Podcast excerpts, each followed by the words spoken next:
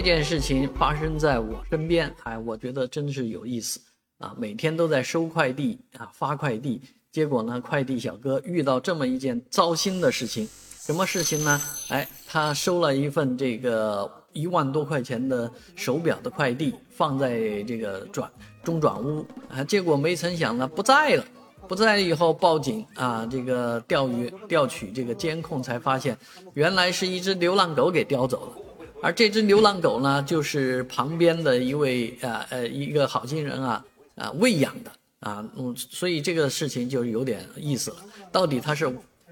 流浪狗呢，还是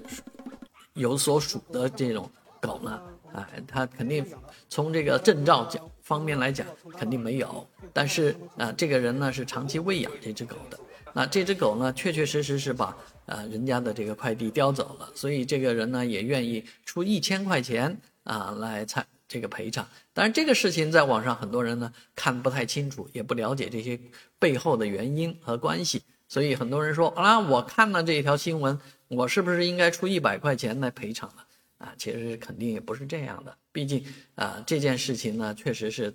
一个低概率的事情啊，很很难见，很少有的事。发生了也就发生了，希望这样的事情呢不会再发生。但是确实生活中有很多误会啊，因为动物而为，那这是始料不及的。好在现在好多事呢有监控能说明，但是没有监控的情况下啊，发生了这样的事情怎么办呢？啊，你还是应该大度一点啊，那哈哈一笑啊，生活百般苦难啊，应该以笑面对。